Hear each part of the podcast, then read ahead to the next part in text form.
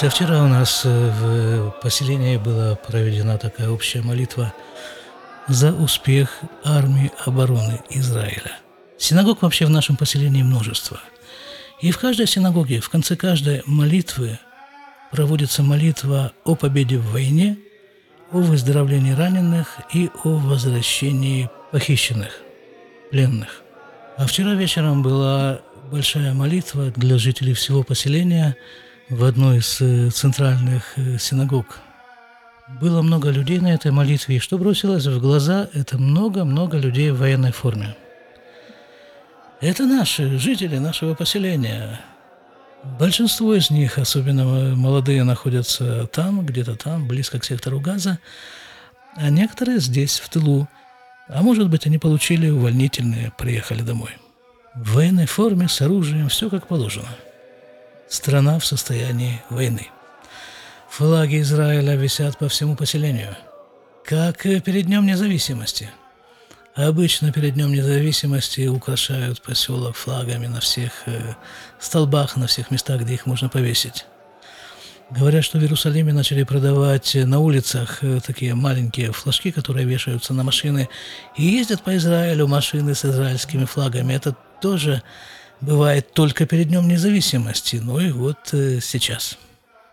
Так ведь вот эта война, ведь она и есть война за независимость то, что происходит сейчас.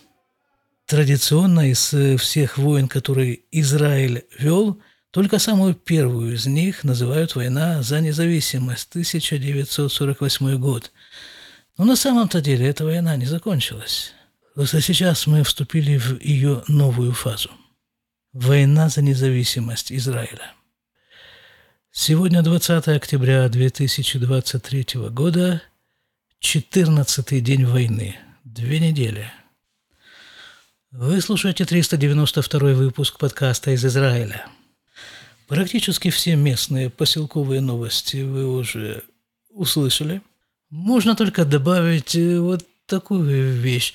Тишина. Понимаете, вот, э, скажем, вот у нас здесь новый микрорайон, да, он еще строится отчасти – и обычно на фоне все время был шум стройки. В центре строится такое здание, такого, видимо, какого-то назначения общего. Там садики должны быть, там магазины, там что-нибудь такое. И вот его строят, да, строят, строят. А вот сейчас уже две недели вообще никакого движения. Ну, потому что строят его арабы. Э, на территории нашего поселения араб появляется не сейчас, а вообще в мирное время – по закону он может появиться на территории нашего поселения только в сопровождении вооруженного человека, только имея на руках разрешение на въезд в Израиль, разрешение на работу. И обычно араб, который находится на территории нашего поселения, это строитель. Но сейчас въезд арабов на территорию Израиля прекращен. Э, все арабы сидят по домам – Стройка стоит, тишина, военное время. Э, жена говорит, она разговаривала с какой-то женщиной, ну, насчет э, поликлиники, насчет аптеки, а женщина относится к другой системе поликлиник. Так вот, мол, аптека закрыта. Так наша аптека закрыта в нашей поликлинике, потому что аптекарь призван в армию. А в той поликлинике аптека закрыта, потому что аптекари арабы. Более глобальные новости в отношении войны тоже никаких. Байден приехал и уехал. Президент Великобритании приехал и уехал. Та информация, которая поступает от сына, который находится там, где-то там, тоже ничего говорит, ну, выполняем какие-то задачи местного порядка. Но сегодня на самом-то деле я хотел поговорить с вами немножко о другом – есть в Израиле такой раввин, Рав Ровен Файерман. Лет не знаю сколько, 40, наверное. Что-то около того назад он приехал из э, Молдавии, служил в израильской армии, учился в израильских университетах, в израильских ешивах, в итоге стал раввином. Я его слушаю время от времени. Вот вчера я слушал его урок – В этом уроке он вспомнил э, российский фильм э, после перестроечной. Называется «Иди и смотри». Я видел, конечно же, этот фильм, как и большинство после перестроечной продукции. Я не помню сюжет. Но помню, что там э, главный герой, по-моему, это молодой совершенно парень, не знаю, сколько там лет, 16-17. Он прошел через ужасы войны, включая уничтожение, то есть э, с, заживо сожгли жителей его деревни в каком-то там бараке, и ему каким-то образом удалось спастись. И вот там, в конце фильма, может быть, война уже тоже подходит к концу, но в конце фильма есть такая сцена. На земле лежит фотография Гитлера. Мне вот так помнится эта сцена. Вот просто случайно как-то бросает взгляд на клочок бумажки, который лежит на земле, а там фотография Гитлера. А у него в руках винтовка. И он начинает стрелять в эту фотографию из своей винтовки. Первый выстрел – Гитлер на этой фотографии помолодел. Второй выстрел, он еще более помолодел. И вот так с каждым выстрелом самой этой бумажки ничего не делается от выстрела, но Гитлер на ней молодеет. И вот так постепенно на каком-то там выстреле Гитлер дошел до состояния ребенка. Вот Гитлер – ребенок. И вот этот вот парнишка смотрит на эту фотографию и опускает руки – в ребенка Гитлера он не стреляет. Ну и понятно, да, мораль этой басни. Как говорили там, в Красноярске, солдат ребенка не обидит. Чему нас, собственно, и выучила наша семья и школа. И вся, как ее назвать-то, западноевропейская цивилизация, принципы западноевропейской морали.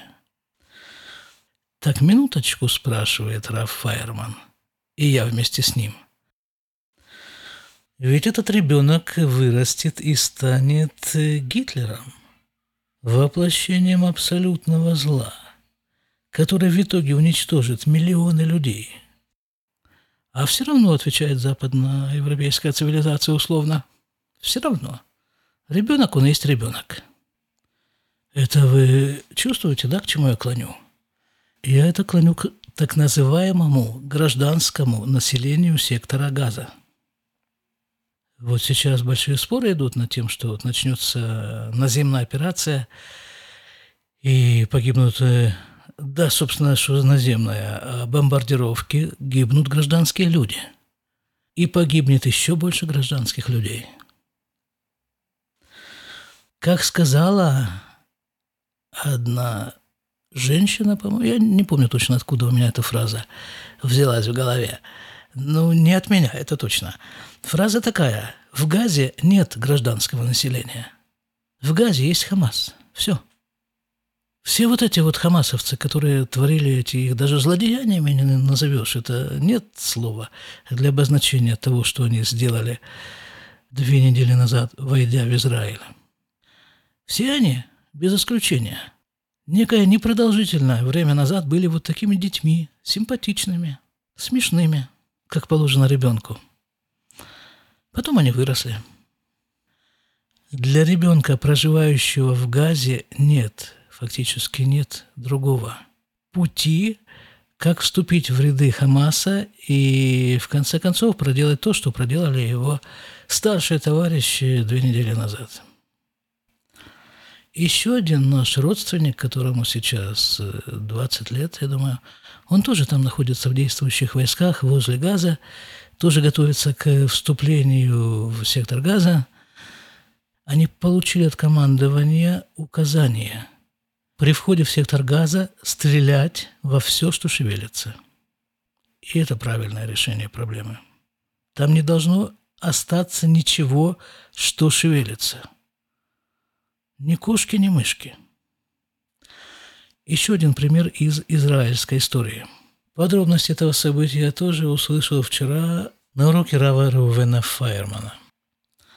Ламедгей – это на самом деле буквенное обозначение цифры. Ламедгей – это 35. Во многих городах Израиля есть улицы, которые называются Ламедгей. А история здесь такая. 1948 год. Война за независимость в Израиле. Подразделение из 40 бойцов или 38 бойцов, не помню точно. Вот это подразделение выполняет э, задачу.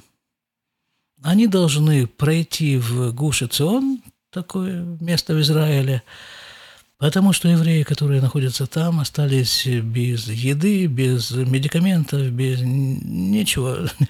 Ничего, там э, как-то они были так то ли окружены, то ли полуокружены. В общем, ничего у них не осталось, и нужно было это им доставить. Вот это подразделение отправляется на выполнение этой боевой задачи.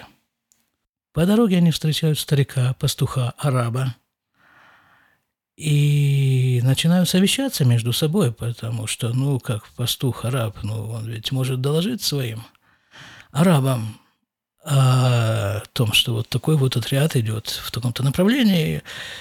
Ну и окончательное решение такое, что мы не будем его убивать, потому что ну куда, ну старик, ну куда. Ну и в конце концов, а что он такого сделал? Он ничего не сделал на тот момент – но в следующий момент, когда отряд миновал его Атару, в следующий момент он э, нашел способ связаться с арабами, сообщить э, обо всем в этом. Арабы их догнали, но и тут уже убили их с крайней степенью жестокости. Повыкалывали глаза, там поотрезали им все, что... Ну, в общем, арабы. Примерно то же самое происходило в некоторых местах две недели назад, вот там, возле сектора газа, в еврейских поселениях. 35 человек убили таким образом. Вот это вот и есть вот это прекраснодушие, следование западноевропейским ценностям. Ребята, мы имеем дело с абсолютным злом. С абсолютным злом, поймите – а у абсолютного зла нет возраста. Глобальная задача Израиля сейчас – уничтожить это абсолютное зло, невзирая на возраст, пол и на какие-то другие паспортные данные. Даже на то, как оно выглядит.